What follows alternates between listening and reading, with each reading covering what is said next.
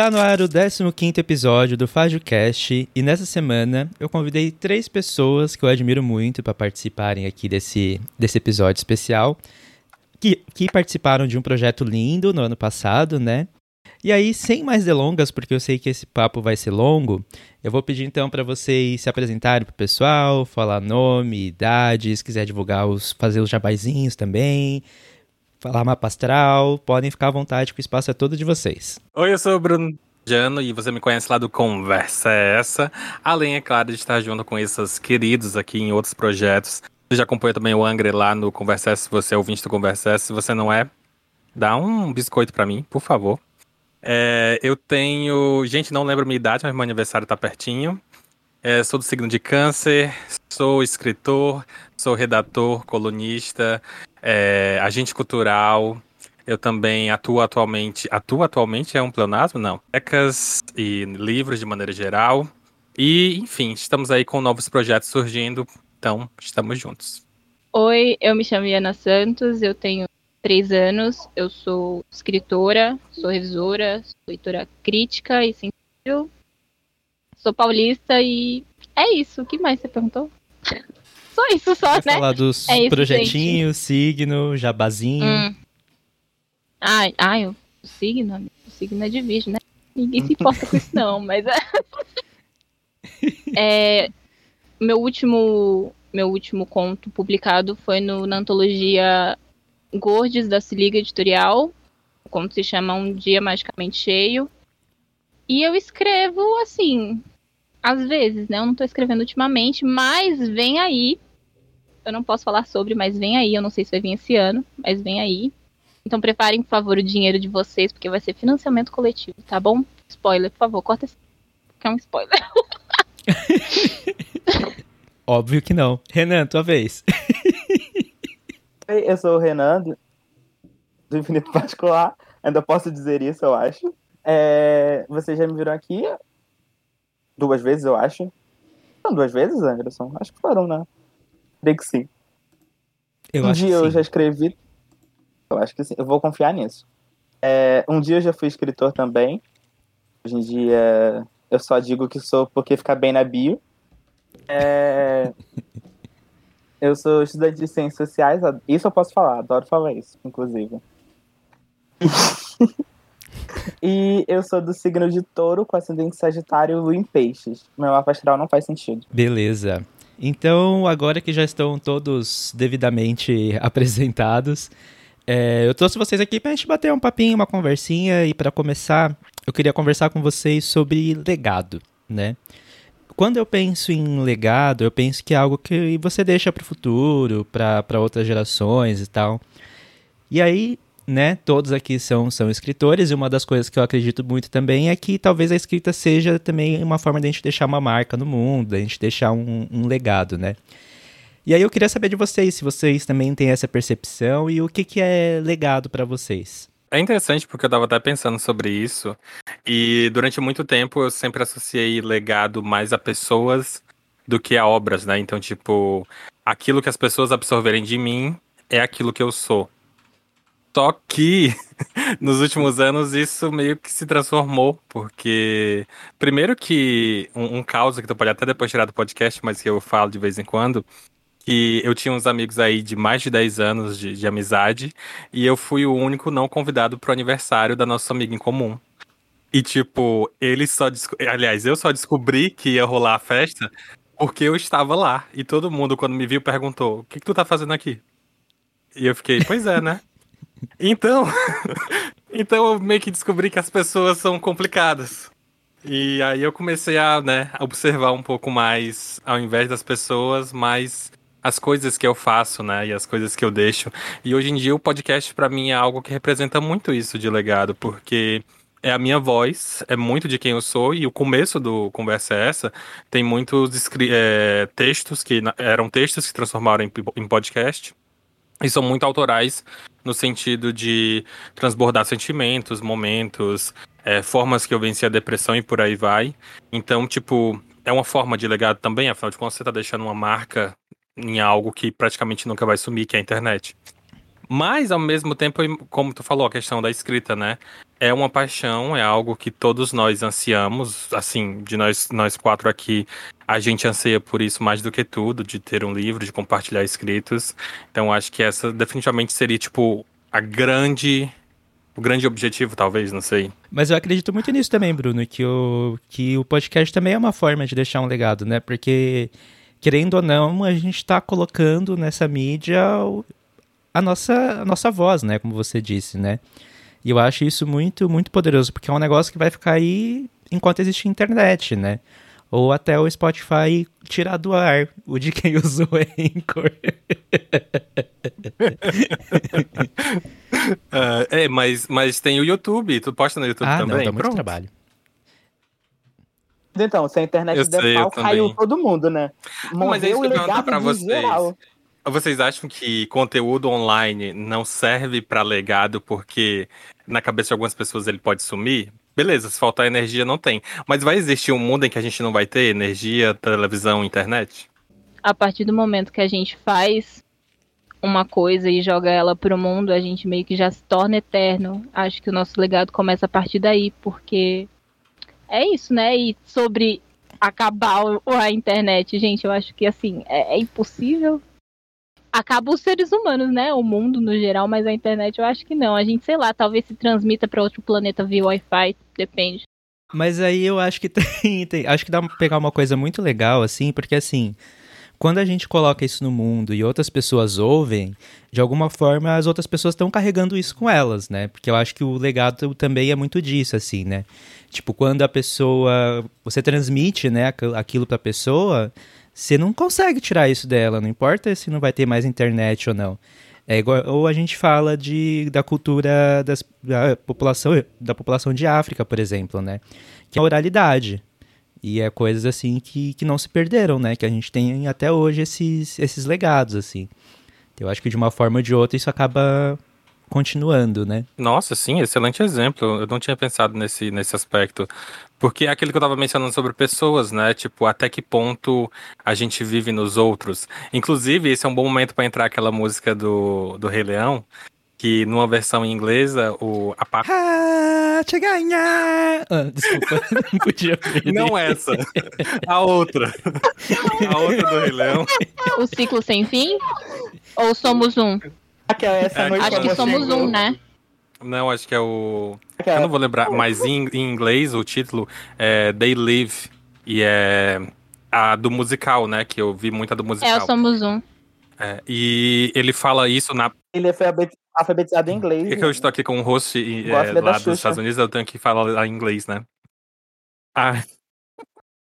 Aí, é, na parte que, ele, que, ela- que eles falam em, em- na língua específica, é, o que eles falam é: eles vivem em você, o passado vive em você, né, e tal. Então é meio que isso, tipo, o, o quanto de nós vive nos outros. Hoje em dia não tem muito meu vivendo por aí, não. É que nem. Na versão em português também tem aquela parte que ele fala: mesmo quem já morreu, quem você não conheceu, nos segue, pois nós somos um. Hum, temos uma cantoria, gente. É, olha. Eu queria só pegar esse negócio do, do legado, porque assim, eu- como eu falei, né, da questão da, da escrita, né? A gente é escritor e tal, mas além de escritor, a gente também é leitor, certo? E aí eu queria voltar um pouquinho mais no tempo, assim, para saber se vocês lembram quando é que foi o primeiro contato de vocês com a leitura e como é que isso afetou a vida de vocês, assim, sabe? Porque, pelo menos pra mim, assim, meu primeiro contato com a leitura foi, tipo, lendo o gibi da, da Turma da Mônica, assim. E depois isso me levou pra outros lugar- lugares mais obscuros, assim, sabe? Tipo, o livro de espiritismo, essas coisas. E depois eu fui indo pra outros lugares e tal. Mas eu queria saber como é que foi Massa. isso pra vocês, assim, e como que, como que foi esse primeiro contato de vocês e como que isso afetou vocês. A, a- o meu primeiro contato com a leitura foi na escola com o livro do racista Monteiro Lobato. É, quando a gente é criança, a gente não percebe certas coisas, né? E é bizarro como até hoje é, a história desse cara reverbera por aí. Mas aí, ó, momento divulgação. Lívia Maria Ferreira fez uma releitura dessa obra. E, tipo assim, a partir desse momento ela já deixou o dela, o legado dela, no caso. Porque ela fez uma, ela pegou uma obra racista, ela fez uma releitura com representatividade boa. São duas senhoras, tipo assim, duas senhoras sáficas. E tipo assim, sobre o carnaval, eu acho que isso foi genial e acho que pelo meu primeiro pegando meu primeiro contato. E tecnicamente esse foi o último livro que eu li esse ano pegando assim os paralelos, eu não vou me lembrar, tipo assim, eu já nem lembro mais da história daquele cara, sabe? E isso é muito bom. E eu esqueci o que eu ia falar, mas é sobre o livro dela. Ele fica, tipo assim, ele vai ser. Enfim, eu espero que ele se ocupe o lugar nas escolas, pelo menos. Tipo, tire aquele cara das escolas. para que mais coisas assim continuem no mundo, sabe? É isso, gente. Eu esqueci mesmo o que eu ia dizer, mas era alguma coisa assim. Não, gente, eu tenho, que, eu tenho que dizer, porque eu lembro claramente qual foi meu, meu primeiro contato com a literatura. Pequeno Príncipe. Eu li 20 páginas, achei chato pra caralho. Aí eu parei. Tu tinha que idade? Sinceramente, se eu fosse depender do Pequeno Príncipe pra gostar de ler, hum. amigo, não sei. Oito anos? Não há muito tempo, não. Oito dias. Realmente, tem ontem. sete anos. Foi ontem, li ontem.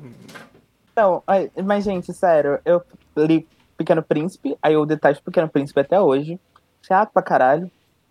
É, depois eu li Zack Power. E aí com, combina mais comigo, é uma farofa. É, ele é, pra quem não sabe, ele é espião. Aí ele tem que fazer tudo isso em 24 horas, porque ele tem que voltar para casa para tirar o lixo. É meu sonho, gente. Minha meta de vida é essa eu trabalho como agente duplo. De dia eu não faço nada, de noite eu sou espião da CIA. Por isso que eu falo mal dos Estados Unidos, é pra mesmo personagem. É, não, é interessante a, a, ideia de, poxa, onde é que a gente começou, né? E eu acho que isso me faz é, pensar nas pessoas em que eu comecei a admirar. Porque eu acho que é isso, quando a gente começa a ler, a gente começa a admirar muitas pessoas, né? E é meio que isso. Eu comecei a ler, eu lembro que, por exemplo, na minha casa tinha muitos livros, mas eram livros tipo. Acho que meus pais faziam. Como é? Telecurso 2000, aí tinha muito livro do Telecurso, essas coisas. E também tinha muito livro religioso. Então, tipo, eu adorava porque eu vi uma estante cheia de livros. E isso sempre me encantou, de alguma maneira. E aí na escola eu lembro que. Eu já pegava esses livros, obviamente, né? Na escola eu lembro que eu pegava. Eu peguei um que era Nuno Descobre o Brasil. E eu achava tão interessante porque era, era meio que a ideia de você colocar é, tudo pela ótica de um moleque que tá fazendo as coisas meio de maneira engraçada. E esse, esse, meio que. Essa ficçãozinha histórica eu acho muito engraçadinha, sabe? É claro que hoje em dia tem, tem muitas problemáticas, mas eu acho engraçadinho pensar nessa, nessas questões. E aí, tipo, esse elemento sempre me acompanhou em todas as minhas, leita, minhas leituras, praticamente. Porque, tipo, todos os livros que mais me encantam tem sempre um, um outro twistzinho de humor ali na, na obra. Não que seja regra, mas, tipo, os que mais me encantam sempre tem um pouquinho disso. E. Eu me, também me perdi no que, que eu tava falando, mas é isso aí, gente. E, gente, e como é que vocês acham que isso, que a leitura afetou, assim, a, a vida de vocês e a pessoa que vocês são, assim? É, a primeira leitura que influenciou na minha vida, que eu tenho certeza disso, foi Percy Jackson, Maldição de Titã. Eu acho que depois dali, as coisas começaram a caminhar para o que eu cheguei hoje, né? O Rick Riordan é o autor que eu mais li na vida. Acho que eu já li um, mais de 20 livros dele. É, Rick Riordan e Fabrício competindo para ano. E depois disso, eu comecei a entender o que eu queria fazer. Eu queria escrever. Já, eu já escrevia, mas aí, depois dele, eu falei assim, cara, eu consigo escrever também. Eu quero fazer isso, sabe? Depois dele eu virei pro, eu depois disso eu quis ser professor porque o Rick Riordan, para quem não sabe, ele é professor tanto de história quanto de literatura nos Estados Unidos aí, só que eu odeio literatura, então eu... o escritor falando que odeia literatura, eu, fui, mas eu, eu, tenho, eu, tenho, que eu tenho que concordar com palestrinha sim, sim, que gente. a literatura ensinada nas universidades é complicada. É, não, gente, eu não quero essa literatura na universidade, enfim. Então, depois disso aí, eu quis virar o Rick Riordan, galera estou caminhando para isso. Só tenho metade de. Só tenho um terço do que o cachorro dele tem de dinheiro. e um país periférico. Então, todo dia Não, perdendo, só né, galera? aqui. Então aproveita, Iana, então já que você tá se exibindo, conta aí pra gente, então, como é que a leitura influenciou na tua vida? Eu não leio mais. A Ana lê? Influenciou tanto que eu parei de ler, né? Momentos. Mas é. é, não. E eu não me via, né?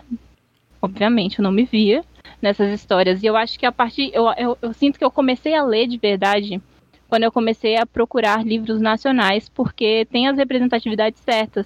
E eu acho que é sobre isso, sabe? Quando você escreve pessoas que são reais, mais próximas da sua realidade, da sua vivência, você consegue transmitir com um, por um maior período de tempo, por assim dizer, com uma maior profundidade também.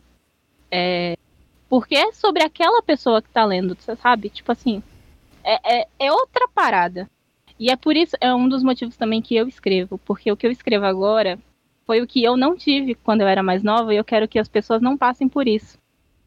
E aí, momento na indicação da minha vida, eu me vi muito nesse livro aqui, ó, O Medo é Feito de Gelo. Porque as duas personagens principais são pretas de pele clara. E sempre que eu vejo um personagem que é preto, ele geralmente não é de pele clara. Tipo assim, eu não tô criticando, tá bom? Mas geralmente não é de pele clara. E, enfim, light, é, light skin. Ó, a, a solidão da já light foi em todas as bases, ó. Falou de, de safo, de retinto, do book Twitter, do, dos estrangeiros, dos nacionais. Não sobrou ninguém pra bater. Vocês têm noção de esse episódio não pode ir ao ar. É simples assim. É, O Bruno me dá. O Bruno me dá o microfone de novo, que eu vou arrumar mais gente. Calma. O Calma. episódio que nunca foi ao ar de Faz o Cast. E a personagem principal, ela tem problemas de- com a família. E, tipo assim, eu me vi muito nisso, porque pessoas reais têm problemas. E fala muito disso aqui. E ela, a personagem, ela tá se, se entendendo como bissexual. E é basicamente a mesma parada que rolou comigo, sabe? Quando eu tava tentando. Tava me, me entendendo na minha sexualidade, etc. E, tipo assim, esse livro é precioso. Minha visão mudou completamente quando eu comecei a ler livros em que eu me vejo. Dito isso, não posso deixar de indicar Antologia Negres, que tem um conto de todo mundo aqui, porque é justamente sobre isso. Não, e é isso, isso que a gente quis fazer em Negres, eu sinto que é muito isso. É, a ideia do Renan genial e tudo que a gente fez nessa antologia, mas eu vou dar uma segurada, né, porque uma agressão tá seguindo a pauta. Tua vez, Bruno, vai lá. Vou, eu vou tentar me manter na pauta, eu prometo. Mas. não, mas, mas é bacana isso, porque vocês dois comentaram coisas interessantes no sentido de que é, Iana falou muito sobre as pessoas que a gente lê, né? E Renan falou sobre as pessoas que a gente lê tanto, né? Tipo, eu acho que eu também tô nessa, eu já li praticamente todas as sagas do Riordan. É, eu li muita gente que eu acho incrível, as histórias são muito inspiradoras. E sim, eu adoraria escrever, e só que eu acho que, eu falei até isso num projeto que ainda vai sair, esse, esse é segredo ainda, está ficando pronto ainda, é, que eu acabei escrevendo algo do qual eu, entre aspas, não gosto de ler, por assim dizer, que é uma ficção meio distópica, sabe? As minhas ficções são sempre utópicas. E então tem, tem, tem muito disso, de tipo, as coisas que a gente leu antes que acabam dando a volta e chegando na gente agora. A minha relação específica com livro e literatura acaba sendo um pouco diferente, porque, como eu falei, é, eu sempre tive esse contato muito direto, só que eu vivo num lugar onde não existe, não existia nem biblioteca pública, tá entendendo? Tipo, tá existindo agora porque eu comecei a trabalhar lá e agora eu tô fazendo acontecer. Mas até então nem isso existia. É, então a gente só dependia das escolas. E eu já cheguei no absurdo de eu estar lendo dentro de uma escola e coordenadores olhar pra mim e falar: Vale, por que que tu lê? Então, tipo, tá entendendo? É, é nesse nível que a gente tá vivendo. Então, tipo, a, a, a literatura chega num nível, pra mim, que ela é muito importante nesse sentido. É como se fosse aquele amigo que ninguém mais entende por que, que você é amigo dele. Tá entendendo? Mas, tipo, porque todo mundo acha ele estranho, e porque você também é o estranho. Então, meio que vai por aí. Ou seja, vocês aqui. e, e vai muito nesse aspecto, sabe? E aí, tipo, hoje em dia, muitas das minhas escolhas de vida são é, voltadas para áreas em que eu posso atuar escrevendo, lendo ou falando de livros, né? Então, por exemplo, o podcast, talvez metade dos episódios sejam sobre literatura. É, o trabalho que eu fiz escrevendo no blog, né, no Animistic, cara, eu já escrevi muitos textos, eu passei três anos lá, então, tipo, são muitos textos dos mais variados possíveis. É, na época da faculdade, o meu projeto era falar sobre como a literatura pode existir dentro da escola para ensinar conteúdos além do português. Então, tipo, é algo que sempre teve comigo, meio que me acompanhou aquele amigo que tá ali do lado mesmo, entendeu? É bem interessante você falar isso, Bruno, porque, por exemplo, eu acho que a, a leitura, ela influencia a gente principalmente na escrita, né? Não só na escrita literária, digo, por exemplo, na escrita, igual você falou, por blog, ou no meu caso, da escrita de, de pautas pro, pro podcast, essas coisas. E uma outra coisa que eu acho que a, a leitura influencia também é a escrita, nesse caso que você falou, né? É, por exemplo, eu tenho escrevi o conto do Abreu, né? E você falou que você não gosta de distopia, gosta de escrever, gosta mais de, de utopia. O que eu escrevi, o que eu escrevi não, o que eu li influenciou muito no que eu passei a escrever, porque eu também pensava nesse negócio da. Pensava muito em escrever distopia, mas eu parei pra pensar, porra, a gente só, só vê distopia, né? Os caras norte-americanos aí enfiou isso na nossa, na nossa cabeça. Até a questão, tipo, como a gente não consegue imaginar uma alternativa além do sistema que a gente está vivendo hoje em dia. Então essa escrita. Oi. Boa, agressão. A gente consegue imaginar o fim do mundo, só não consegue imaginar o fim do capitalismo. É. Bingo! Cheguei, no, cheguei na mensagem comunista do dia. Inclusive, não, mas era isso, era isso mesmo. Inclusive, é, já, o livro do Cal vai ficar à venda dia 12, né? Só, só Fabrício Fonseca, Caraca. salve. Caraca, não, eu tô impressionado agora. Ela consegue colocar uma propaganda a cada dois minutos. link, link, link, meu Deus. Mas, enfim. O, o, o, Desculpa, eu Esse, tava falando do, é. do Abreu. Aí, no caso, tu leu mais distopia ou tu leu mais utopia? Eu li mais distopia. Ah, sim. Eu sempre li muito distopia. Então, as minhas, as minhas ideias sempre estavam voltado mais, mais para esse lado, assim, né? E aí eu resolvi me inspirar ao contrário, né? Escrever alguma coisa que não fosse que não fosse desse que não, não trouxesse essa perspectiva, que trouxesse alguma coisa diferente. E aí eu queria saber de vocês, assim, como que a leitura influenciou no processo de escrita de vocês, das histórias que vocês querem contar. Boa, boa. Eu, eu vou começar dessa vez. É... A gente falou um pouco, né, sobre essa questão, né, das coisas que a gente leu. E eu até mencionei a questão de, poxa, o que, que eu tô escrevendo, né? Eu tenho algumas histórias na minha cabeça que elas. Eu sinto que elas sempre precisam sair de alguma maneira, né? É, e elas não são necessariamente tipo, ah, eu vou escrever esse livro e tal. Não, essas são as histórias que só estão lá. E eu acho que essas especificamente vieram das coisas que eu li. Então, por exemplo, é, eu adoro fantasia, adoro muito é, todo esse lance de você poder criar mundos e reinos e tal. Até esse aspecto mais político da coisa, eu acho isso muito interessante. Aí vem o lado folclórico. Quando eu estava crescendo, eu conheci e tive contato com muitas dessas histórias folclóricas, regionais, principalmente aqui do Nordeste, aqui do Ceará. Bruno, Bruno, Bruno. Leia Terra Borna. Vou, vou, vou procurar depois, então. É, e entenda-se folclore como literalmente historinhas aqui da, da Terra no sentido, tipo, não. É porque existe uma, uma confusãozinha entre é, folclore enquanto lendas e religiões e folclore enquanto cultura do povo, né? Mas isso é outro, outro tópico. E aí, no caso, eu tive muito contato com essas coisas e é o que eu estava até falando com, com o pessoal recentemente, com o meu irmão, inclusive. O realismo mágico, sabe? De você tacar um realismo mágico nas, nas coisas. E quando eu ouço, quando eu, quando eu leio alguma coisa nesse aspecto, é, isso acaba ficando comigo. E, por exemplo, no, no conto que fica mais fácil para todo mundo conhecer, que é lá na Antologia Negres, você fica entre realismo mágico e ficção fantástica, né? Porque eu nunca te eu nunca, nunca revelei em nenhum lugar, exclusivo aqui para VajoCast, se é ficção fantástica ou se é realismo mágico, tá entendendo? Então, é meio que por aí. Então, aí Aí acaba indo por esse caminho, sabe? De que, tipo, eu acho que eu, essa minha paixão pela fantasia, por essas histórias que não te dão limites, fez com que eu adorasse escrever isso. Ah, tá. É, esses livros que eu mostrei pra você, você vai gostar, que é o Terraborn, o um Curupi. E a trilha da Mari Madeline é realismo mágico. Alguma coisa assim. Mas enfim, você vai gostar, eu acho. Eu não li ainda. É... O que, que você perguntou, Angry? Porque eu esqueci a pergunta, desculpa. Eu sou... Como que a, que a leitura influenciou o seu processo de escrita, as coisas que você escreve? Nossa, é, eu acho que é aquilo que eu já falei, né? De tipo, como eu não me via muito em histórias, eu costumo, eu gosto, né? Eu quero começar a escrever pessoas que são muito mais reais, pessoas que têm os, os chamados defeitos, entre aspas, tipo, que a gente nunca vê, sabe?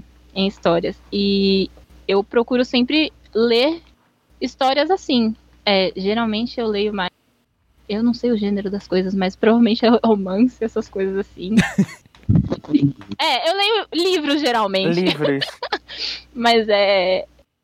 Mas é. Eu, eu gosto muito. Eu- Eu amei isso. A Iana tá faltando aquela propaganda da ômega 3. O ômega 3 top term. Não, eu já, para a eu, memória. eu já sei que tem que ser assim. E Ana, É você tem algum isso. livro sobre Aí esse tema? sou- Pá! Aí ela fala. é isso. Mas é. Eu gosto muito de, de ficção científica.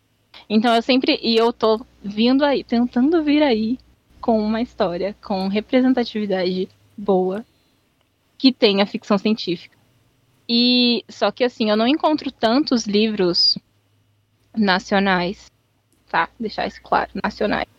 Pelo menos eu não encontro tanto que tenha, que abordem o tema e tal. Eu conheço um ou dois. Eu recomendo a Plutão Livros, que tá lançando muitas autoras femininas falando sobre ficção científica. Eu sou parceiro da Plutão? Sou, mas super recomendo lá. Inclusive, já fiz alguns episódios sobre. Tem o livro da Sailor Lane, que o Renan ama. Dá lá no arroba do. Eu esqueci o nome dela. Como é que tá no, no Twitter? É a Sailor Lane. Enfim, que ela escreveu o também ficção científica. Ah, GG Diniz. Pronto, GG Diniz, perfeito. A GG Diniz está lá também na Plutão, ela lançou um que tem representatividade, isso é muito bacana. E tem a Fabiana, que eu também já gravei com ela, maravilhoso. Então, também fiz meu jabá. Ah, Plutão Livros, na cabeça. Esses filha da puta estão vindo. Ele falou Estão de virando mim. lobista, falou- Anderson. Você tá convidando O Bruno um falou de mim, tá aí, ó. Fazendo um puta. É, é aqui Mas o episódio de publi, é, é- isso? Fala. Não, eu ia pedir só pra você, então, já que você falou que você tá pensando em histórias de ficção científica. Me diz aí, quais são os livros de ficção científica que você, já que você é a garota das publi, quais os livros de ficção científica, assim, que você já, já leu, que você gosta e que, sei lá, te inspiram e que podem te influenciar nesse, nesse teu processo aí? Tá ali. Mais de 100 páginas. Eu não li ainda. Uhum. Mas eu já li um conto que o BT melhor. é, que se chama Ela Era Só Uma Garota Comum. Que envolve alienígenas, viagem no tempo e uma distopia, meio utopia também, porque, tipo assim, o mundo acaba e depois ele volta a ficar bem de novo, sabe? É tipo assim, muito bom. Então, ela era só uma garota. comum. Tipo assim, eu fico relendo ele pra, tipo, sabe? Tipo assim, nossa, isso faz muito sentido, isso seria tão interessante se fosse. Aí eu tento trazer a minha própria perspectiva pra poder escrever. Enfim, mas é- era só isso só. Eu tento. Eu fico relendo o conto pra ver se eu consigo fazer a minha. trazer a minha própria, né? Uhum. É, tanto perspectiva para o meu ponto de vista sobre aquilo. E é isso. Beleza. E você, Renan? Ó, É. Eu cheia das publi, quando me pedem uma publi eu não faço, tá ligado? Então, existem dois momentos na minha escrita que influenciou. Que é o antes e o depois. Que é prime- o primeiro grande livro que eu li, que é o, o A Maldição Titã. E Morangos Mofados, do Caio Fernandes de Abreu. Nossa, são dois livros nada a ver um com o outro. Mas enfim, nada a ver, nada a ver. Porque eles falam com dois Renãs em duas épocas muito diferentes. Depois que eu li A Maldição Titã, eu falei assim, não, é isso. É isso que eu quero fazer. Eu quero escrever fantasia. Fantasia é o que me representa. E não é, não é até hoje. O único livro de fantasia que eu escrevi é praticamente uma fanfic de, Harry, de Percy Jackson e ainda é ruim. Inclusive, se alguém quiser, eu mando depois pra vocês lerem. Gente, sinceramente, desenvolvimento de personagem, pra quê? Se o personagem pode correr por todos os capítulos e viver a história de quatro livros em 20 páginas. Pra quê? Desenvolvimento de personagem é uma piada, galera. É uma piada. É coisa de revisor. A gente falou mal de revisor até aqui Eu agora. sou revisora, Caramba, a gente tá eu tô- mal. Eu tô ofendidíssima com isso que ele disse. É, duvida de mim não, Bruno. Calma, tô chegando lá. Tô vendo? É. Eu acho que depois, depois que eu li, eu queria. Eu acho que a, é a mesma coisa que o Bruno falou. Escrever fantasia é bom porque não tem limite, né? Limite é até onde você pensa. Mas se a gente for notar, os fãs de fantasia, o público que lê fantasia, eles são muito limitados. Eu acho que é tipo assim.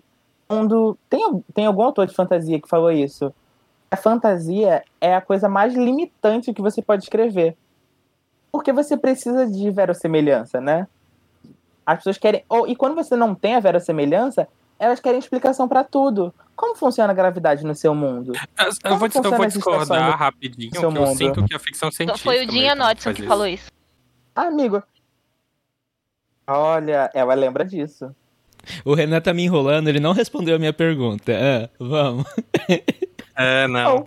Não, eu erro, erro bem, erro bem, erro bem. Ca- Ai, tá, ca- tá, eu vou ser direto ao ponto. A leitura é basicamente tudo que a minha escrita se formou. A minha, a minha escrita varia pelo que eu tô lendo na época. Então, quando eu tô lendo muita fantasia, eu quero muito escrever fantasia. Aí eu vou anotando minhas ideias.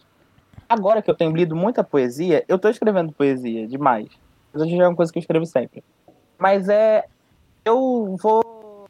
Sabe quando você lê alguma coisa e aquela ideia fica na sua cabeça?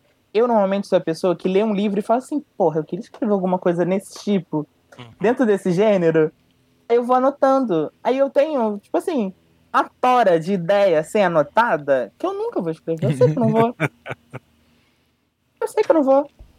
Nisso que tu falou, Então, eu acho que que é- pode ser. Ah, desculpa, continuar. Ah, eu li a... eu li a leitura de Ela... É, Não, eu, já tô, tipo eu já tô perdido mesmo. Eu sou assim que nem o Renan. Eu li a releitura de Carnaval Amarelo e fiquei com vontade de fazer uma releitura, sabe? Eu acho que a gente é muito isso de absorver as coisas. Tipo esponjinha, né? A gente meio que absorve as coisas sem perceber até. Não, e eu ia falar nisso que tu mencionou a questão da, da poesia, e tipo, enquanto pessoa que começou na escrita dentro do universo dos poemas e por aí vai, é, é diferente, sabe? Então, tipo, ao mesmo tempo que muito da minha escrita, né, que eu falo, ah, eu adoro fantasia porque não tem limites, mas eu acabo escrevendo ficção científica, então, tipo, é, esse, assim, meio que funciona direitinho. Mas a poesia vai para um caminho completamente diferente. A poesia é outro universo. Poemas são outro mundo. Eu acho que caberia um tópico só para falar sobre isso, entendeu? Mas e tu, Angra? Olha só, a. Cara, a leitura, ela influencia muito assim na minha escrita, porque geralmente os livros que eu lia era realmente de muito de ficção científica e muito de fantasia medieval, porque eu lia RPG. Eu acho que isso fica bem evidente no, no Abreu, porque tem essa mistura, sabe, desses dois, desses dois universos. Então sempre foram dois assuntos pelos quais eu tive muito interesse. E aí, na hora que eu resolvi escrever esse primeiro conto, que foi pro mundo, assim, foi essa mistura desses dois universos e eu ainda tô muito imerso neles, assim. Então acho que é isso que, que me influencia muito. E aí eu já vou puxar, então, aproveitar e vou puxar pro Negres, né? Porque a gente tem aqui a pessoa que criou essa antologia, o culpado de tudo isso, né? Por eu conhecer Iana, Bruno também. Não, o Bruno já conhecia antes, mas principalmente a Iana e tal. E aí, Renan, é, como é que foi? Eu acho que você já deve estar meio cansado de falar isso, mas como é que foi que surgiu a ideia do Negres? Conta aí pra galera um pouquinho do que, que foi esse projeto aí. Finalmente uma pergunta que eu sei responder. Eu duvido, mas vai. É, eu também, mas vamos Eu, lá. eu já respondi, já respondi essa Essa pergunta foi a três pergunta vezes. da, da. Rai. Então monta aquele personagem e responde. Você foi, ó. Negri surgiu de um tweet, de uma ideia que eu e o JP, JP Schwenk, que também está no livro, tivemos no primeiro dia que a gente se conheceu, que era organizar algo, fazer alguma coisa sobre a gente. Só que aí, como eu e o JP somos muito parecidos nisso, de ter ideias e deixar pro mundo, a gente deixou correr. E um dia eu tuitei falando sobre, ai, por que a gente não organiza uma antologia? Entende-se, de, ter ideia é e deixar história. pro mundo. Os dois eram adolescentes, então faz sentido. Os dois. Ainda somos, né? Pronto, e acabamos com a faixa etária inteira que podia ouvir e comprar a gente. Pô de Deus, então. Você falou mal de todo mundo. Não, ó, vou reformular. Só os idosos Entendo. vão ouvir. Não sobrou idoso, porque a gente já virou aqui comunista. Ah, não, não sobrou ninguém. Não sobrou ninguém, entende isso. Agora aí não sobrou A nenhum. pior audiência do Tipo assim. Não, mas nisso eu queria até acrescentar no que o Renan falou, que tipo, quando veio, né, essa ideia, poxa, vamos escrever junto, aí rolou algumas fases, pelo menos até onde eu acompanhei, né? Então, tipo, primeiro a gente queria fazer um edital aberto, depois a gente queria fazer um edital fechado, depois a gente queria fazer convites. Sério, foi, foi uma mini confusão muito interessante da gente se organizando dizer fazer que, isso acontecer. que o edital ainda tá lá no meu Medium. O eu tenho o edital edital de negros no meu Medium. era tipo assim, uma fachada. É, era uma fachada. Sabe? Ah, ninguém se... Era. Aí por isso que eu, por isso que eu reclamei com, com o Renan e o cara, se for convite é outra história. É, Não adianta. o, o Renan literalmente chegou pra mim e falou assim: Bruno, a gente vai lançar esse edital, mas eu vou enviar o edital só pra tais pessoas. E eu, amigo, isso não é um edital, então. é simples assim. não era. Não foi. Não foi. Negros era pra ter. Negros era pra ter 10. É... Quantos autores tem? Tem 10, né? Eram pra ser 15. Quantos? Algum Não, bom. no início, numa das primeiras vezes, eu queria 25, que era um por estado. É, não, 27, né, amigo? 27. Agora nenhum geógrafo vai ouvir também. Não, e eu, pior que eu era formado em geografia. Um por isso. Ah, Os fatos que a gente eliminou. A gente eliminou São Paulo, né? deixa a Iana É falar. sempre. Silenciamento da mulher negra e bissexual aqui.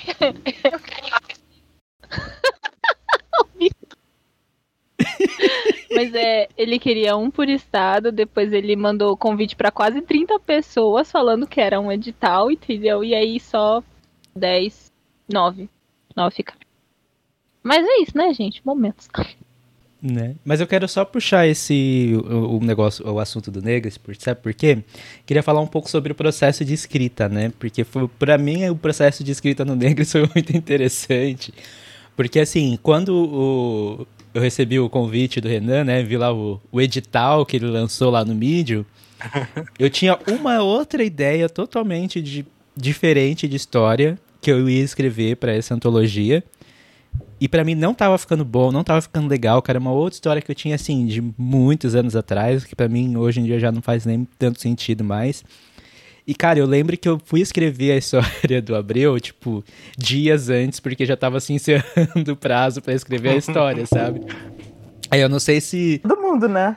Todo mundo. Eu acho que isso aí foi delírio coletivo, gente. Todo mundo. Porque eu acho que acontece com todo mundo. Que, tipo assim, sei lá, você tá perto de um prazo que você tem que mandar o negócio, de repente sua cabeça faz assim, ó, BUM! Nasce uma história, assim, meio que do nada, assim, sabe? E aí eu queria saber como é que foi pra vocês esse processo de escrita, se foi igual, e como é que foi pra vocês esse processo? Então, o meu processo foi muito parecido com o seu, Anderson, porque eu queria escrever uma história. Tipo assim, eu escrevi um conto. É, o meu primeiro conto foi na antologia Quando Eu Puder Te Abraçar, e ele se chama. Pera, eu esqueci o nome do meu. Enfim, eu esqueci o nome do meu conto. Mas é, é esse. Deixa eu abraçar, porque eu chorei Algo de lendo. bom vai Na acontecer. verdade, né? a Iana olhou pra mim. Aí eu Algo de bom vai acontecer. E eu queria pegar personagens daqui. Lança a versão negativa. Escrito, nada de bom vai acontecer. Por favor. Eu acho que eu li o beta no teu, Iana, não Foi, foi eu? Não. foi, acho que foi. Acho que foi. E eu queria pegar personagens desse meu primeiro conto e criar uma história. Como se fosse um crossover. Só que não tava fluindo, porque eu não tinha história. né? Tinha história, só tinha os personagens.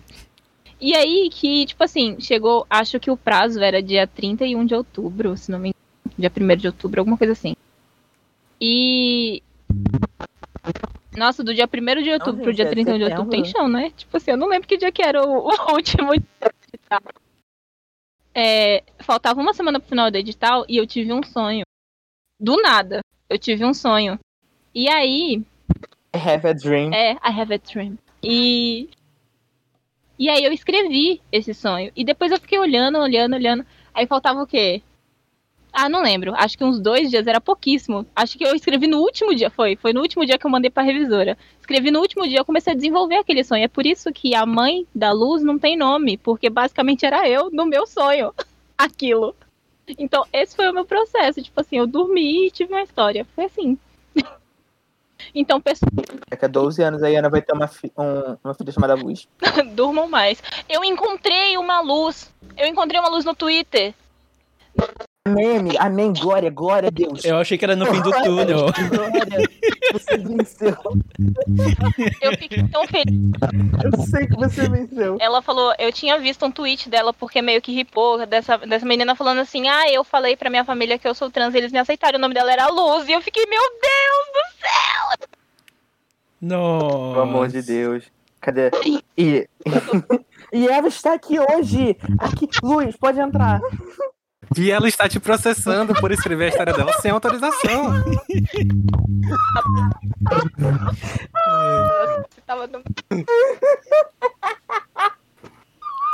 E você, Bruno, como é que foi o teu processo? Não, vamos lá. É, não, é interessante porque, como, como o próprio Angra falou, eu também estava com muita dificuldade nesse sentido de que eu tinha uma história, mas eu não estava curtindo. Acho que esse é o caso de nós aqui, né? A gente tinha uma história, mas a gente não estava curtindo a história. E meio que isso rolou muito, e é o que acontece. Um dos aspectos que também me incomodou um pouco no próprio processo todo, porque assim, assim, por trás, né, para quem tá assistindo de fora, é, é, um processo super engraçadinho, legalzinho. Ah, lança de tal, lança livro, é, tal autor, lindo, maravilhoso. Mas existe um processo específico que eu sou muito. Como é que eu vou dizer? Prejudicado, talvez porque existe um, um, um, corte que você precisa fazer na sua escrita em alguns editais, que, por exemplo, ah, só, você só pode lançar se ele tiver mil palavras. E esse foi um pequeno erro que a gente fez no nosso próprio edital, né? Que a gente lançou com, é, se eu não me engano, era dois mil, dois mil palavras, se eu não me engano, de, de limite. E, nossa, isso prejudicou demais a minha história. Porque foi, foi tenso demais, porque, tipo, eu tive que excluir parágrafos inteiros. Então, por exemplo, uma versão da história que praticamente nunca vai ver o dia, é o personagem que aparece no final, ele aparecia muito antes no começo da história. Então, tipo, tem, tem, tem, tem, tem muitos elementos que mudaram, né? Ou seja, que as coisas foram mudando por conta dessa questão de escreve, reescreve, apaga, faz com que se encaixe no material que a gente pensou que poderia né, lançar.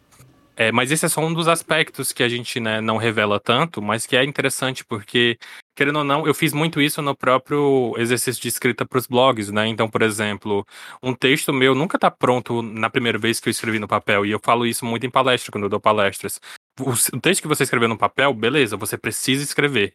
Mas ele não está pronto ali, não. Você vai ralar muito até deixar ele ok né? E isso acontece bastante. Inclusive, uma curiosidade louca é que no, no, no, no conto tem um personagem que é, um dos nomes que eu tinha dado para ele era Pezão.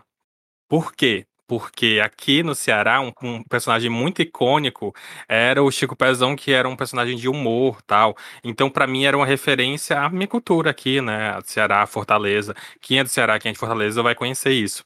Só que a revisora pegou e me falou, Bruno, Pezão era o nome de um traficante muito conhecido aqui no Rio de Janeiro, tal, tal, tal, tal, tal. Talvez não seja interessante. E eu, muito obrigado, dona revisora. Eu... Prefiro evitar mesmo. Como sempre, servindo em nada. Olha só, deixa só eu voltar uma, um, um ponto que vocês falaram. Eu não sei se o Renan lembra, mas eu confundi, tipo, 10 mil caracteres. Eu confundi, tipo, sei lá, se era 10 mil palavras com 10 mil caracteres, e eu tava escrevendo uma história muito mais longa do que ela deveria ser. Isso eu lembro. E, e isso mudou completamente a história, assim. Né? E isso fez com que eu pensasse assim: foda-se, eu não vou fazer uma história com começo, meio e fim. Eu vou pegar só uma parte, vou pegar só um recorte, vou pegar, sei lá, só uma foto dessa história e eu vou colocar ali para ver no que, no que, que vai dar, sabe? Mas essa Achei questão da, da limitação dos caracteres foi, foi complicada, assim, também, pra, pra mim. Mas enfim, Renan, e você? Como é que foi o teu processo na escrita? Ah, gente, eu surtei e escrevi em quatro horas. É, Não é? então, Não, Pior o que esse é o aconteceu? Renan, né? Eu tinha uma história que ainda está engavetada, que eu ainda pretendo escrever porque eu achava fofa. Aí eu comecei a escrever ela, comecei, comecei, comecei, e nada ficava bom. Nada. Ia chegando o dia. Porque eu não costumo mudar de ideia. Então eu vou adiando. Aí eu fui adiando, adiando, adiando. Aí faltava dois dias para acabar o prazo. E eu também não tinha história pronta. Eu era organizador. Então não podia. é, eu não podia atrasar, né? Aí eu surtei, sentei no sofá e eu falei assim: beleza, eu só vou levantar quando tiver uma história pronta. E escrevi. A primeira ideia que eu tive, eu escrevi. E foi, quatro horinhas. E, é, eu, tenho que, eu tenho que adicionar aqui que Renan é mentirosa, que a gente conversou muito sobre a história dela. Não. E Não. ela mudou muitas coisas assim. Claro que mudou. Era outra. eu adoro que esse era o momento.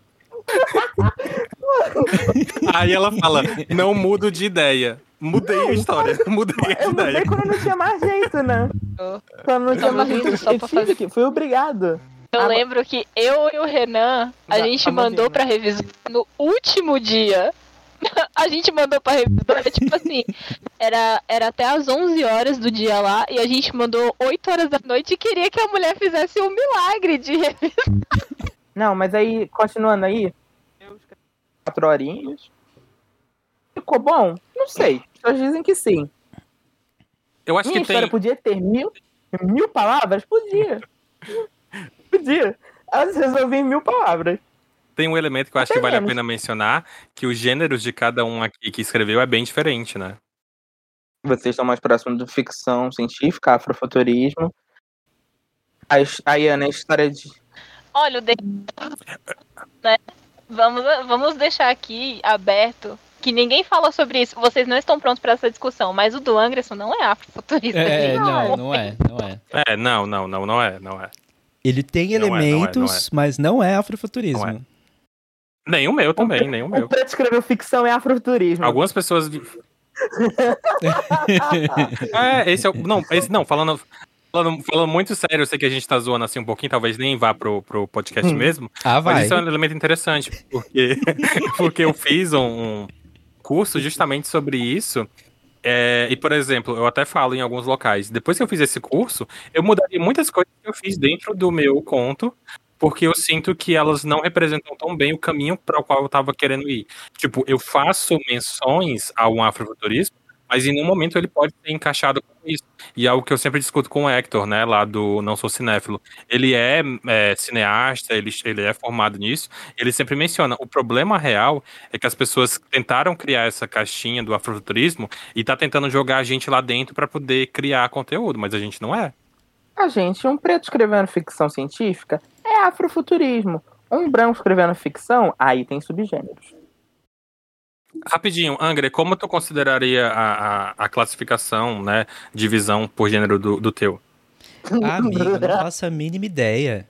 Não faço a mínima ideia. É Sinceramente. história. Faz um geralzão é assim, só pro, pro ouvinte Ficção. poder te- sentir a Ficção, vontade história. de ler, entendeu? Sabe por quê? Eu, é, Ficção, criei uma história. é, um, é um livro, aqueles, né? Não, sabe por quê? É- eu, eu não consigo classificar. Porque é isso, tem. É, é a mistura de fantasia medieval com ficção científica. Ao mesmo tempo que. Por exemplo, o, o que o pessoal vê na história é o Abreu numa cidade futurista. Mas o universo que ele vive é outra coisa, é a fantasia medieval. Então, por exemplo, se você for ler o, o conto do Abreu, você pode dizer que é uma ficção científica. Mas se você for ler a história, for ver a história por trás, o que envolve esse mundo, é uma fantasia medieval. Não, mas eu acho que esse é o ponto, porque se tu pensar, por exemplo, isso é uma discussão dentro do, do- da literatura mesmo. As divisões que as pessoas fazem, né? Tipo, ah, isso é isso, isso é aquilo. Ainda tá rolando até hoje. Então, por exemplo, escritos que saíram, sei lá, lá em 1800 e bobrinha, Hoje é que o pessoal tá tentando decidir se entra ou não em certas categorias. Mas eu jogo assim pra gente se identificar mais pra questão de quase vendagem mesmo pro leitor, né? Porque, por exemplo, um dos pontos que todo mundo sempre se atrai para os teus textos, todas as resenhas que eu vi, né, que eu acompanhei algumas resenhas, todo mundo ama o quão imaginativo tu consegue ser. E eu acho que esse é o elemento fantástico, né, da tua própria escrita. Obrigado. Adorei. Adorei. Não cortem o silêncio. Editora, não corta o silêncio. Deixa esse silêncio aí. Hoje Foi o silêncio do ar. É, aquela música do Charlie Brown. É, o silêncio dissesse tudo. Não, mas sério, eu, eu realmente não, não sei, não saberia como, como classificar. É, desculpa, o, da, o Renan e a Iana, os dois são, entre aspas, O meu é conto de sessão da tarde. young adult. É, Você toma. Faz um pão. Mas o teu, mas Ah, o teu, ah, mas o lá, teu o amigo. quê? É young lá, adult faz- mesmo, não é? Eu, eu acho que o meu. Não, é porque eu, eu não lembro nunca- da, da idade pensei. dos personagens. É... A minha, não sei, pode ter entre 20 e 60 anos. Amiga, Ok. Iana, eu falei quantos anos justo. eles tinham? eu betei. Eu falei? Falou pra mim. Na minha cabeça ele tem Ah, eu 23. devo ter falado pra você, mas não lembro, gente. Pronto, então é isso. Não é, não é. Não chega a ser adulto porque a, a, a protagonista Eu tem acho que o, 14. o meu Hum, e o da verdade. Iana é o Verdade, conto verdade. sessão da tarde. Você faz um café, um bolo de bolo e senta e lê. Um seguido do outro. Lê o primeiro, O meu é lê primeiro da Iana. muito sessão da tarde, dá É. chorar. O Dayana é tipo Lagoa Azul. Quem chora com Lagoa Azul, chora com Dayana. O meu é mais PS, eu te amo. É, então. Talvez essa não seja a Bruno, melhor maneira de vender o Bruno, se eu livro, fazer mas. dinheiro, eu não tava na literatura, eu era político. Não, eu, eu quis dizer no sentido de que talvez os leitores vão esperando algo um pouco mais pecaminoso. Nossa, mas por causa do Lagoa Azul? Não, gente. É só porque é sessão da tarde. Renan nunca assistiu Lagoa Azul. Ah, eu então, tá assisti, mas eu era explicado, muito tá aí. novo. Eu não é. Tô vendo. Gente, eu vou assistir então hoje. Vou assistir o Retorno da Lagoa Azul, tem na Netflix. Marlon e eu. Qualquer filmezinho do, do Adam Sandler é do Renan. É isso. não, não, não, não, não. Pra mim, o meu é terror, porque eu tenho medo de elevador. Amigo, você vai tipo Ed de mão fazendo. escrevendo, né? Seria assim. É, Seria. Ainda mais o beta. Se ler o beta, vai achar com certeza no roteiro do Ed Murphy. só então, voltando pra pauta, é, mais uma vez, deixa eu fazer uma pergunta pra vocês, assim, é, qual foi o feedback que vocês receberam das pessoas sobre o conto de vocês? Sabe, é, o que, que as pessoas falaram pra vocês, como Uma que vocês sentiram que foi a recepção das pessoas? Tem, tem uma avaliação muito boa no Twitter. No Twitter. Então ela meio que não. Não, ela, é- ela é válida, vai. Ela é válida. Que é de uma estrela e meia. Hum, não vi E ainda. Ela não explica porque ela é uma estrela e meia. Entretanto, a Olivia Pilar tá com uma estrela. Ou seja, a gente é meio ponto acima que a Olivia Pilar. Eu fiquei muito feliz. Eu fiquei extremamente feliz com essa, com essa avaliação. Mas é, o retorno que eu tive, assim, né, em relação ao meu conto, foi lágrimas mesmo. Tá chovendo, inclusive, aqui. Mas é. As pessoas o as pessoas falaram que o meu conto é fofo, tipo, que eles nunca tinham. Não, não que nunca, assim, mas que raramente vê em antologias assim, quando. Inclusive, foi um comentário que fiz que a pessoa só comprou Negres porque abarcou a linguagem neutra. Porque geralmente não é, não é o que acontece. Teve uma pessoa que só comprou porque Negres tá em. tá- E eu achei isso muito, muito interessante. Eu perdi essa realmente pessoa. A gente tinha que procurar ela. A gente já odeia. Foi ela que deu uma estrela e meia. Mas é, eu achei muito interessante isso que o, que o Bruno falou, que o gênero de cada um, que, que cada um escreveu, foi completamente diferente. E tem personagens trans, sabe? Tem, tem tudo, tudo, tudo, tudo. E eu acho que isso que mais o retorno que eu recebi das pessoas foi sobre isso, foi sobre o leque de diversidade, né, que a gente escreveu e tal. É isso. Só pra continuar uma coisa que a Iana falou, que o que eu mais vejo em Negres, não como feedback, né, quando a gente criou, é sobre a diversidade que acabou tendo, né? Porque a minha intenção era que fosse diverso, mas eu nunca imaginei que seria tanto. Eu acho que acabou que, que Negres é, um, é, é uma grande confusão, como diz grande Anderson. E só que é tudo faz tanto sentido, sabe? Eu acho que eu não tiraria nada e colocaria de novo. Eu acho que a gente acaba sendo tão amarradinho. Porque, cara, é a marca de cada um, sabe? Aonde você parar e abrir negros tem uma marca pessoal de cada um. Dá pra gente ver quem escreveu entender o autor. Assim, o meu, ele deveria ser mais bagunçado, porque é meu. Mas o personagem no dia era amoroso, era esperançoso. Tava até vendo Grey's Anatomy escrevendo. É, eu vejo Grey's Anatomy escrevendo, gente. Que aí eu tenho que. Meus personagens têm que ter uma vida melhor do que a da Meredith Grey. É, continuando. Uh... eu acho que o é que eu recebo é que, cara, são contos muito diferentes. Cara, meus contos, meu conto é fofo. E como eu escrevi a poesia, ainda escrevo, eu falo como se eu estivesse morto, né? Como eu escrevo, eu não sei se era isso que as pessoas esperavam de mim, um conto fofo, ou se eu mesmo esperava de mim um conto fofo. Mas eu acho que é sobre isso, sabe? De vez em quando a gente precisa amar um pouquinho. Falar bonitinho. Acho que é sobre isso. Tá tudo bem. E pra pessoa que deu uma estrela e meia pra gente, eu queria dizer assim: aonde você tá agora, porra? Olha a gente aqui, gravando podcast. Nunca vai sair. Pior que eu não vi essa pessoa, morro de vontade. Bruno, vou te, vou te mandar na DM aí. Mande, Olhando, mande. vou receber. Tá bom, gente. Pois é, eu não vi essa. Essas resenhas mais negativas eu não vi e eu tenho uma vontade de ver. Amigo, não tem. Não, mas sabe- Porra, não tem, nenhuma. Mas, mas Mas é sério, porque, tipo. é que fica Sim. aberto. Não, pode Quem é ir. que vai é, colocar avaliação negativa de uma história que foi dada RT pelo Emicida? Exatamente. Dá licença, papo. É verdade. Ah, Você sabe, a gente sabe que a gente venceu. A gente sabe. Mas é, cara, porque, tipo, um dos meus únicos pontos, né, abordando a questão do que o Angry perguntou, é que, tipo, durante muito tempo, lá vai eu falar de mim, né? Durante muito tempo na, na minha, entre aspas, carreira literária, é, escrevendo poesia, escrevendo textos mesmo, escrevendo até mesmo os textos pro blog. A, a- qualquer resenha das pessoas era tipo, ah, legal, bacana aí então. Legal que tu escreve, vai lá. Então, tipo, eu nunca tive essa relação muito próxima de, de alguém que realmente lesse, avaliasse e pensasse.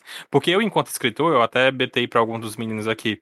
Eu sou muito tipo assim, cara, eu, eu analiso real, tá entendendo? Eu chego e falo, olha, eu gosto disso por causa disso, eu não gosto disso por causa disso. Pensando enquanto leitor, eu, isso aqui seria interessante, isso aqui não seria interessante. Então, tipo, eu vou por esse caminho porque eu imagino que é muito foda você ajudar o coleguinha, tá entendendo? Isso é meio que o meu meu modo de operantes hoje em dia, é você ajudar o coleguinha real, como, né, principalmente como você gostaria de ser avaliado.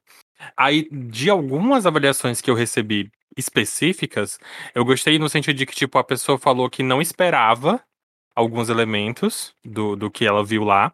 E Isso me deixou contente, porque, tipo, é, enquanto eu tava escrevendo, a única coisa que eu mais queria era que fizesse sentido o mini plot twist que acontece. Porque o meu maior medo era a história vai ficar menos é, palatável do que eu gostaria. Mas eu acho que todo mundo pegou a história. O que, que eu quero dizer com isso? Eu quero dizer que, por exemplo, enquanto eu tô escrevendo a história, faz muito sentido na minha cabeça. Mas eu morro de medo de quem tá lendo fique tipo, é o quê? Como é, menino? O que que aconteceu?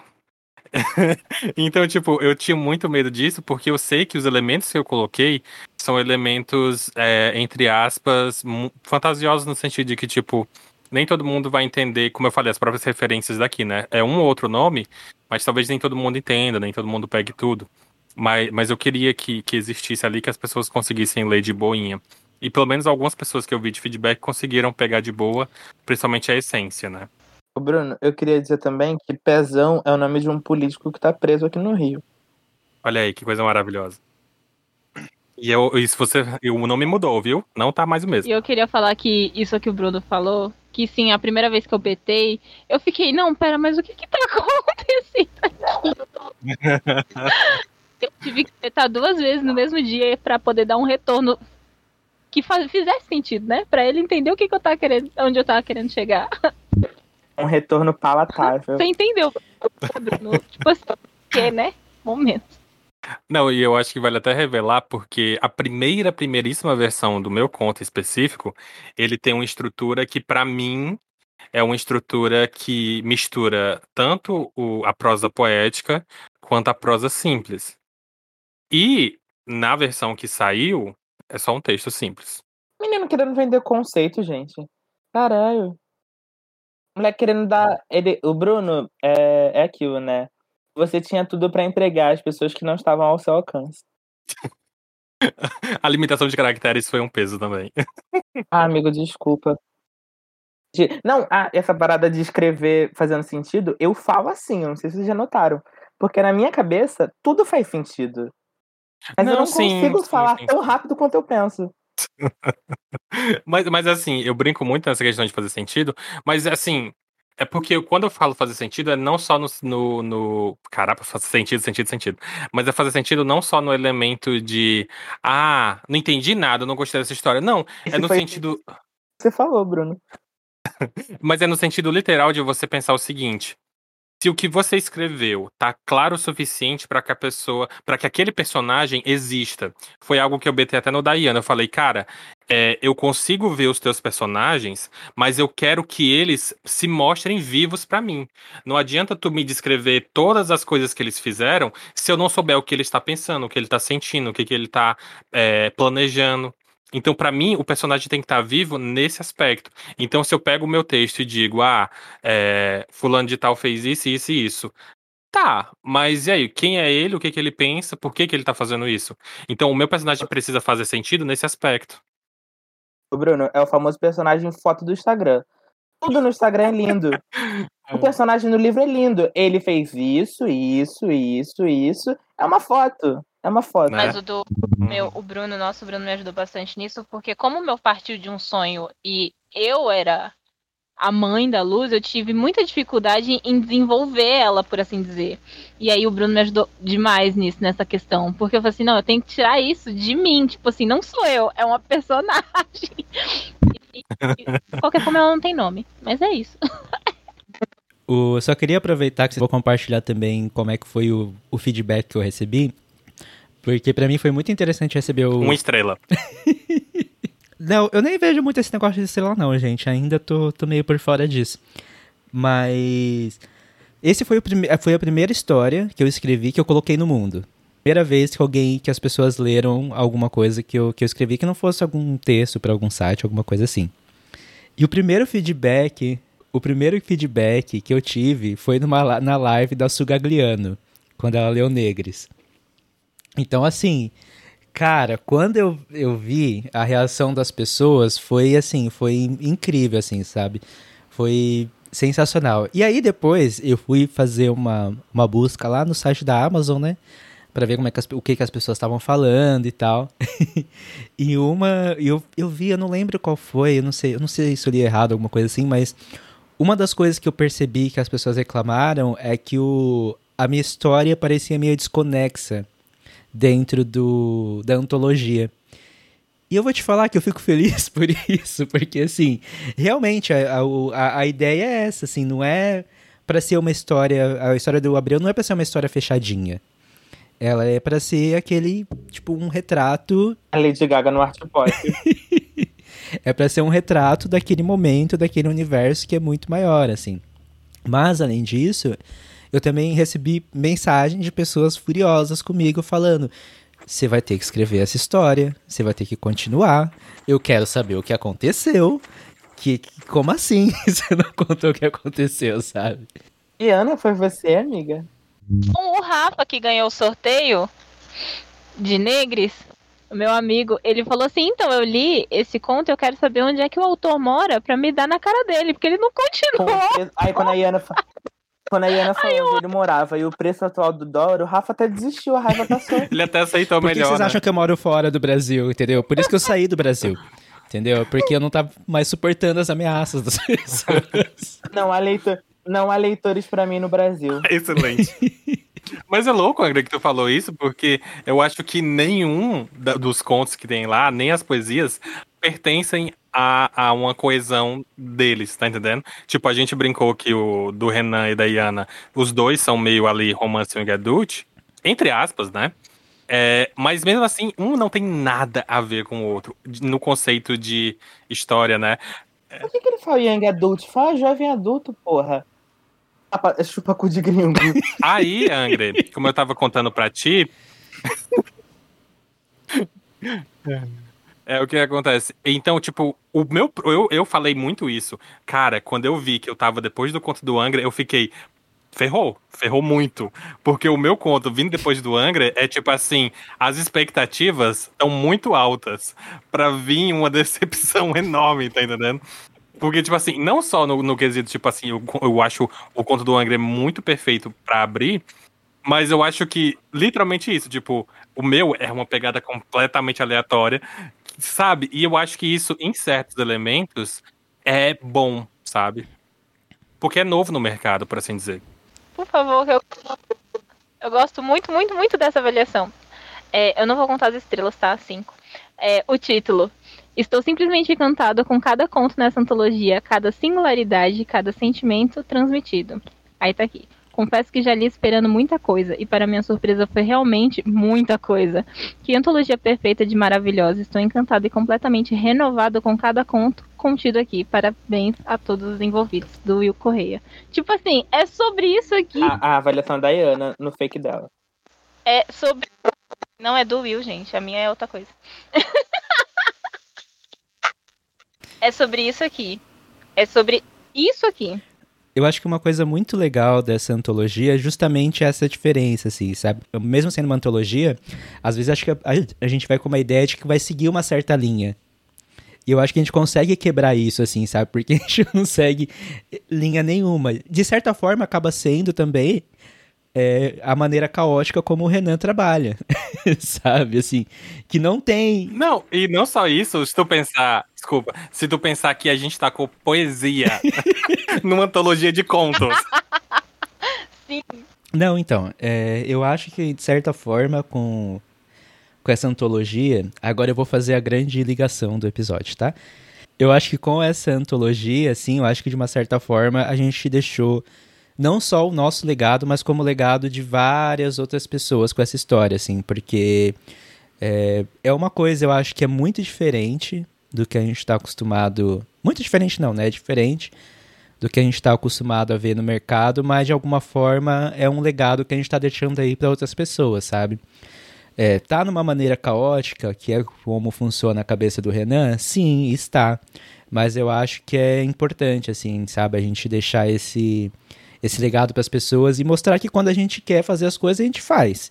Principalmente se for em conjunto, assim, sabe? Eu acho que quando a gente se une, a gente é mais forte. Eu acho que esse é um legado que a gente tem, tem trazido há muito tempo, assim, sabe? De que quando a gente se une, a gente consegue fazer o rolê acontecer.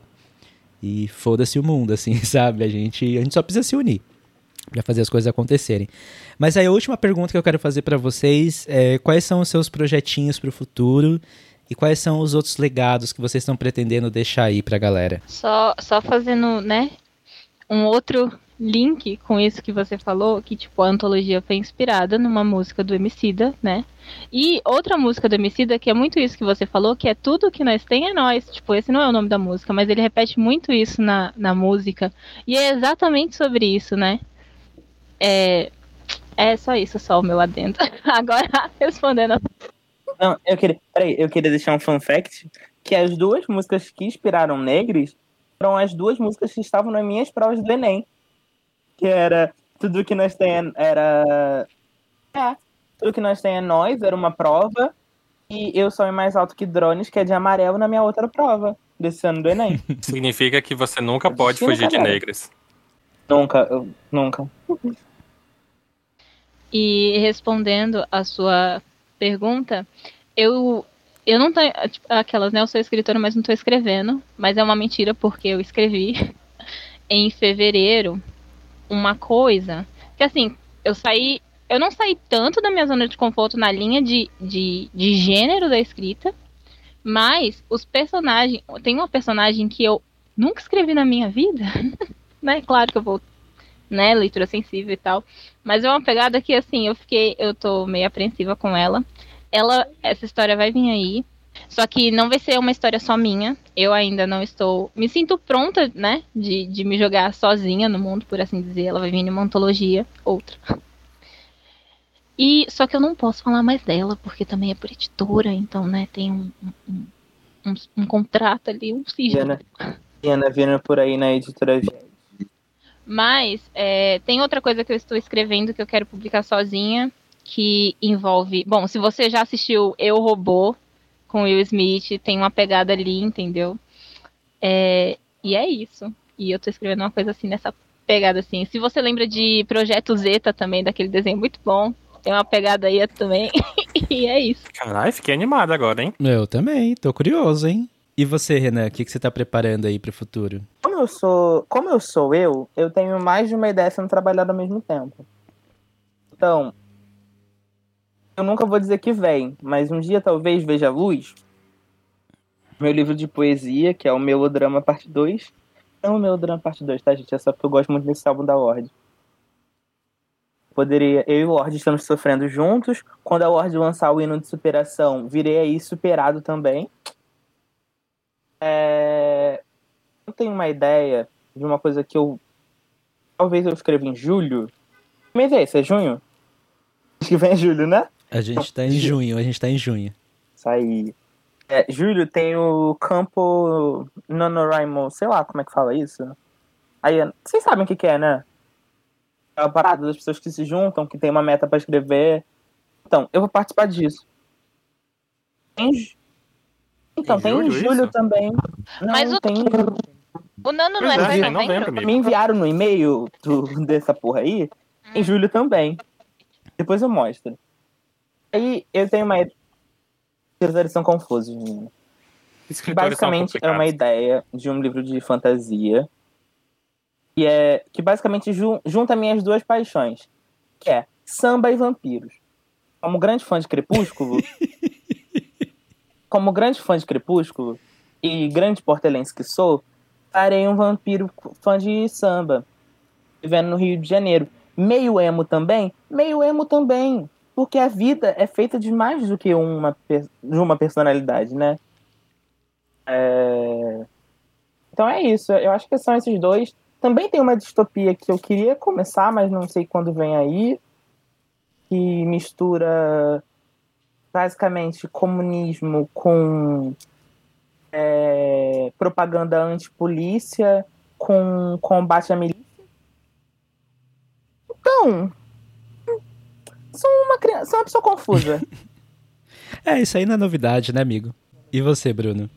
Essa ideia aí do, do vampiro sambante, eu fiquei Bruno, muito visse, animado, se tu viu? visse o documento do Google que tem as ideias desse, de, dessa história, você ficaria chocado com quão confuso eu sou trabalhando. Não, amigo, tu tem, tu, tu tem que ter noção que eu sou da época que pagava pau pro Eric Novello. O Eric Novello escreve um pouco sobre isso. Ele fez Amor, Jazz e, e Blues, se eu não me engano. É sobrenatural no Rio de Janeiro, se eu não me engano. E tipo, cara, é isso, vai por esse caminho, que é o caminho que eu mais amo, que é aquele, aquela fantasia urbana, enfim, foda. Eu quero saber como é que você vai colocar um, um Edward Cullen pra sofrer Ana, no, no sol de 50 mil graus do Rio de Janeiro pra sambar. É, é... saber. E o vampiro estará bebendo sangue enquanto escuta. Aí que o barraco desabou, nessa que meu barco se perdeu. Tu vai ver. Tu vai ver, morreu na enchente. Cara, que, que, que maravilhoso. Mas sério, tô muito animado com isso, assim, né? De ouvir vocês falando sobre esses projetos. Quero muito que vá pra frente mesmo mesmo. E você, Bruno? É, é, interessante, assim, eu queria até. Eu vou. Desculpa se eu me estender um pouquinho, porque eu vou resgatar algo que eu falei lá no início, de que mesmo que a gente faça o legado pensando nas nossas obras, às vezes eu acho que o legado pensando em pessoas também é importante. Porque o, esse ano especificamente, ainda é um ano difícil, ainda é um ano absurdo, mas eu tentei fazer isso, sabe? De, de realmente fazer coisas que tenham impacto ou que tenham efeito, ou, ou tipo, aproveitar, entre aspas, o momento em que eu posso fazer alguma coisa para fazer alguma coisa, né? E aí eu tava à frente, como eu falei, né, da biblioteca e, querendo ou não, muitas pessoas associam biblioteca à educação, à cultura e por aí vai. E como eu falei, não existe biblioteca na minha cidade. Então eu pensei, cara, agora tem que existir. Agora que eu tô aqui, agora que eu posso fazer alguma coisa, tem que acontecer. E eu me deparei com tantos problemas, com tantas coisas que me seguraram, com tantas coisas que me desanimaram, que em vários momentos, assim, a gente tá só na metade do ano, mas em vários momentos eu pensei, cara, é impossível deixar um legado, é impossível mudar o que as pessoas já pensam. Porque, só um exemplo rápido, eu, eu, queria, eu quis que durante, principalmente o Dia do Livro Infantil e o Dia do Índio, que não se fosse exaltado ou aplaudido é, coisas racistas. Indígena. Só uma vez. É verdade, perdão, perdão. Uhum. É, eu queria que não fosse. No calendário continua, no calendário continua como sim, sim. essa porrinha aí. Eu...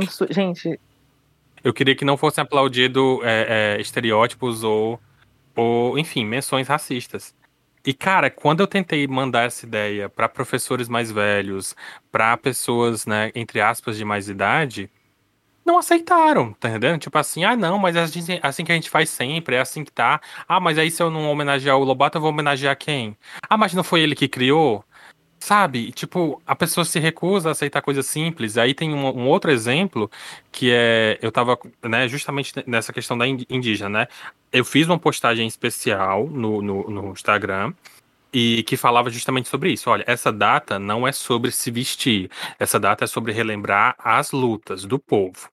E aí, conversando com, com a equipe, né, a gente mencionou isso, de tipo, olha, é, não pode, não é legal. Mesmo assim, as escolas fizeram. A gente avisou que não era para vestir as crianças de índio, elas foram lá e se vestiram de quá, entre aspas, fantasia de índio, tá entendendo? É, então, tipo, a gente avisou muitas vezes. Aí um dos profissionais vira para mim e fala: E por que, que não pode? Pode sim. Eu acho que, na minha opinião, pode. Cara, não, sabe? Não. É disso que a gente tá falando, é, é sobre isso que a gente tá falando. Mas enfim, né? Isso pode até ser cortado depois. O ponto que eu tô querendo. Lembra dessa tour. O ponto que eu tô querendo dizer é.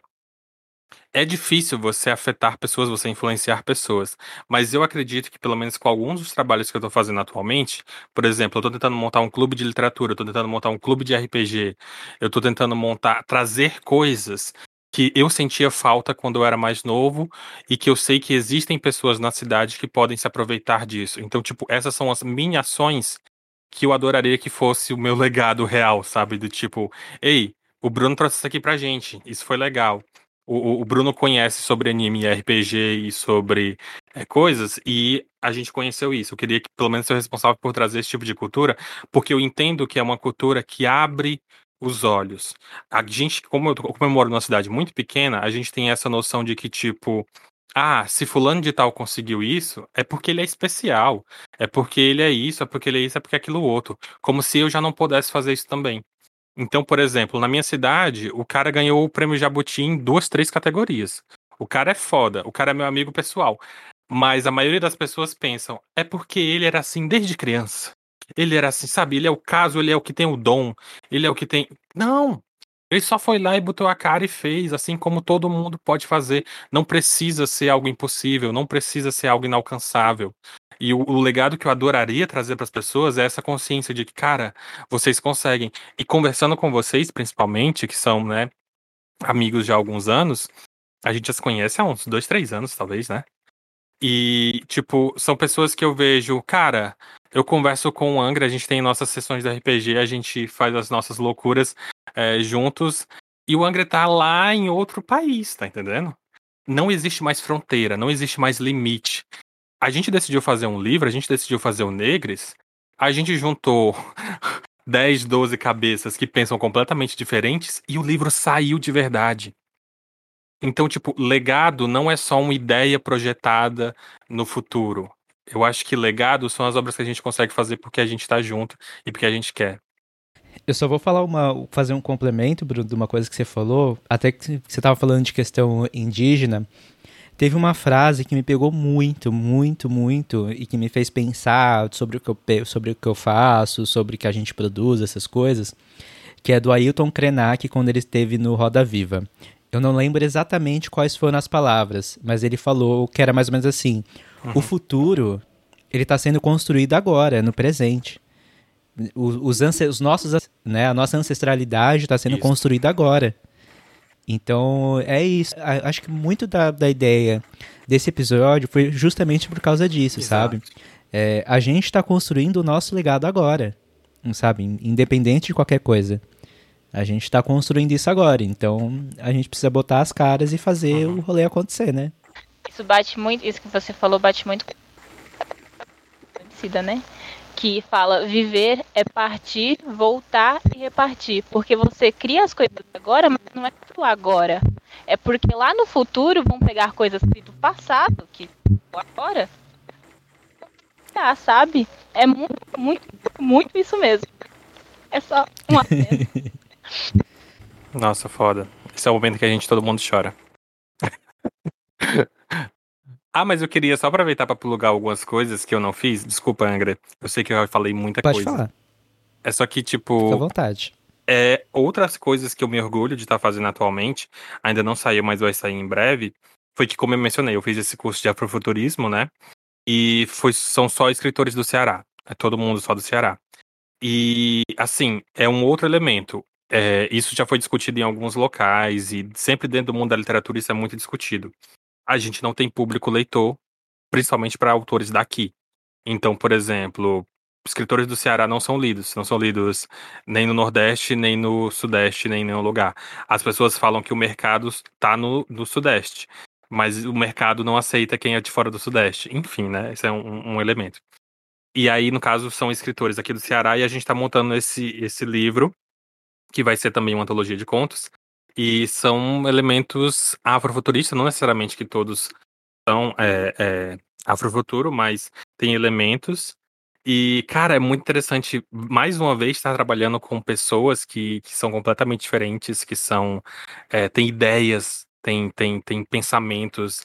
Ainda hoje eu lembro que na nossa, uma das nossas primeiras reuniões, né, enquanto grupo, o cara falou uma ideia e eu pensei, cara, eu nunca pensei nisso, mas essa ideia é muito boa, eu podia roubar também. então, tipo, sabe? É muito interessante. E, e sério, eu, eu tô muito animado. Vai vir aí, né? Eu sei que tá chegando. Eu não tô divulgando muito ainda, mas tem um material muito interessante que tá sendo pronto. Gente, vai ter ilustração para cada conto. E a ilustração tá linda é, imita um pouco de estilogravura, enfim, é massa. Outro projeto que eu estou fazendo, como eu mencionei antes, é a questão do, do podcast é, ser não só um elemento de entretenimento, mas também, como em alguns momentos, alguns diários, né? E aí isso é interessante. E, mais uma vez, estou tentando produzir alguns livros que são é, meio, que, meio que fora das, das coisas que eu já mencionei, né? Então, tipo, eu tenho um, uma história de fantasia um pouco mais fantástica, mas é a palavra seria clichê, né, por assim dizer. Ou é uma palavra clichê. Então seria aquela fantasia mais clichê que as pessoas já estão acostumadas. Mas um elemento importante para mim, pelo menos, é que tipo, quando você pensa, ah, história de fantasia, então vai ter um elfo, um, um anão, um dragão e tipo, cara, tá, pode ter, mas não necessariamente o cara negro precisa estar tá acorrentado na história, entendeu? Então, tipo, eu, eu, eu, gosto de partir desse, desse princípio.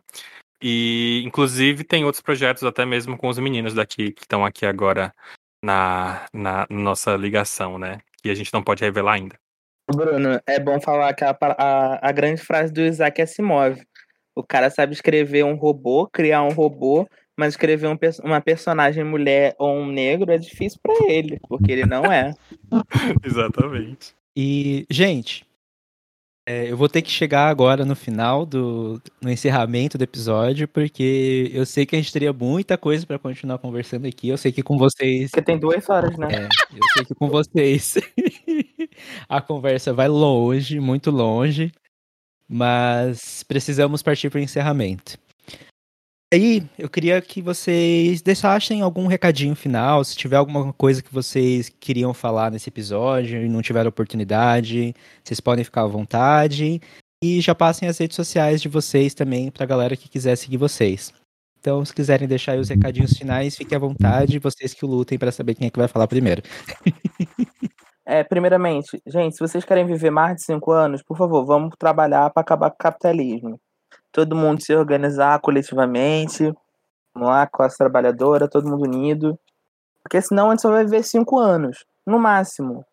No máximo uns cinco. Eu boto aí 50 anos porque aqueles parasitas bilionários vão sobreviver. Ah, o, o Jeff Bezos tem um plano de criar uma ponte do, da Terra até Marte porque ele leu, porque ele leu num livro. Ele tem isso. Então, se organizem. Vamos lá, galera. Venceremos. É, é, me sigam.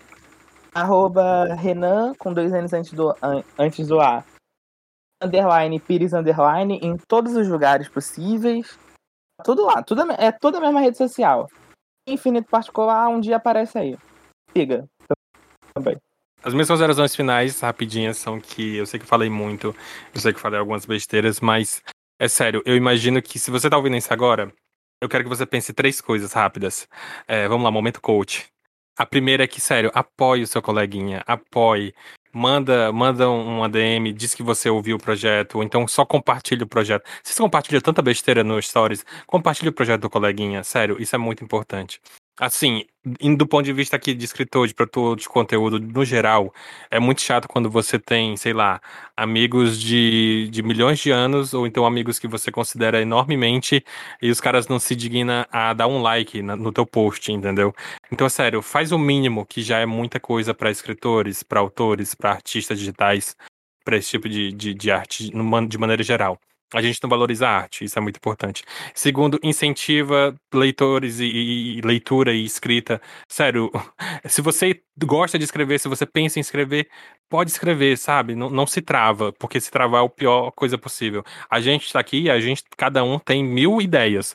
E a gente já escreveu um livro e ainda assim a gente não consegue escrever o próximo porque a gente fica, ah, não, talvez, tal. Sério, é assim que a gente pensa, a gente se trava muito.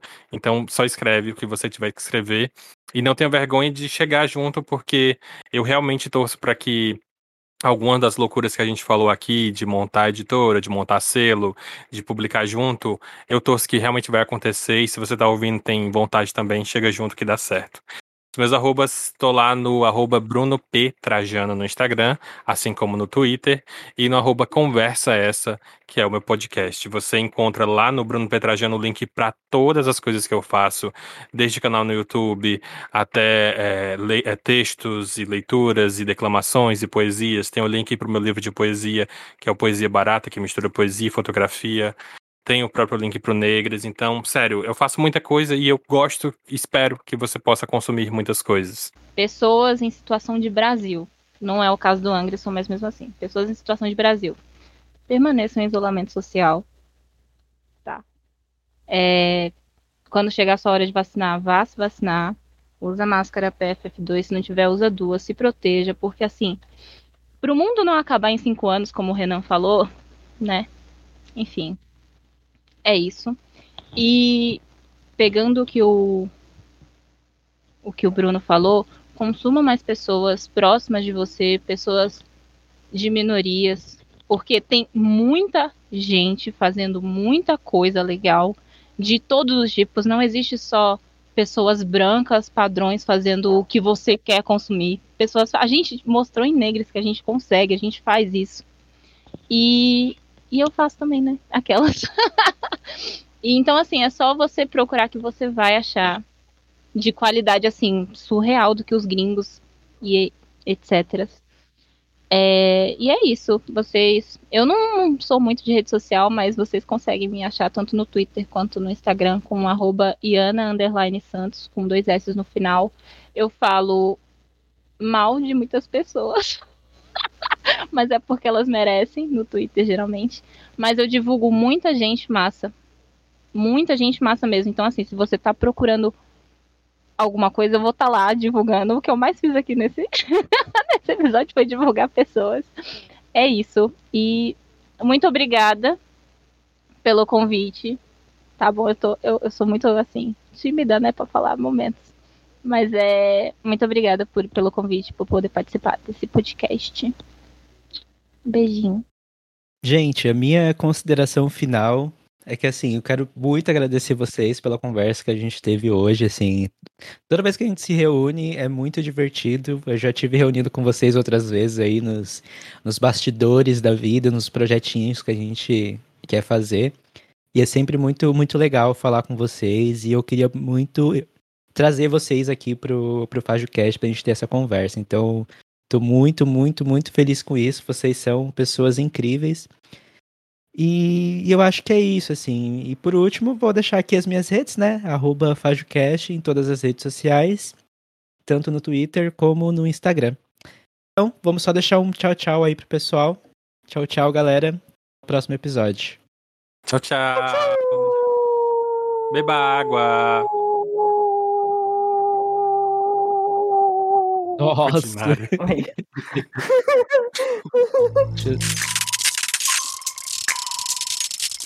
Esse episódio faz parte da campanha que está colorindo a podosfera. Descubra mais buscando a hashtag Além do Arco-Íris nas suas redes sociais e no site www.lgbtpodcasters.com.br.